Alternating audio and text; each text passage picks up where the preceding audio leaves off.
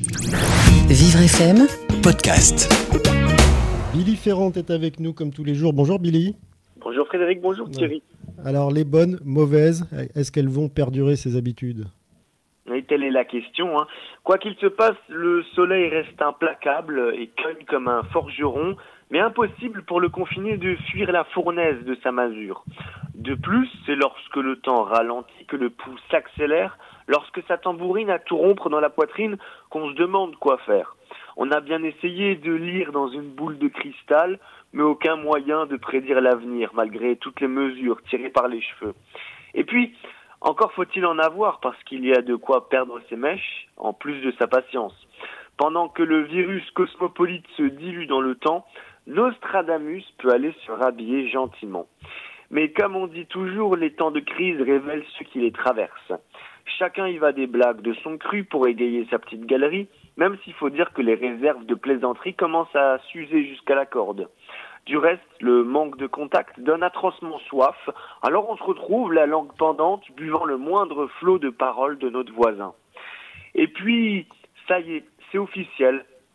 Les Français ont grossi en prenant en moyenne près de 2,5 kilos durant le confinement.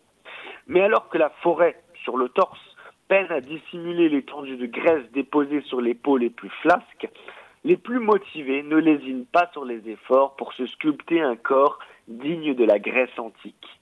Qui aurait cru qu'en l'espace d'une poignée de semaines, les plus bedonnants allaient perdre leur poignée d'amour?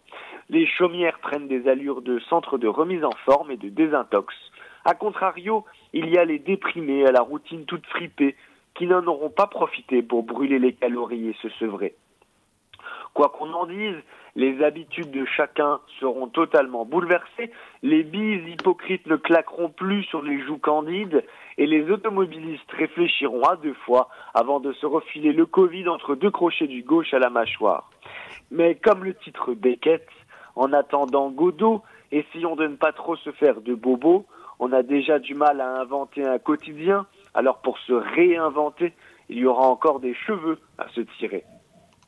Alors si j'ai bien compris, 2,5 kg de plus, il reste 3 jours de confinement. Euh, ça nous laisse le temps d'aller jusqu'aux 3 kg, Billy. Merci pour cette intervention, puis on vous retrouve lundi en direct sur Vivre FM.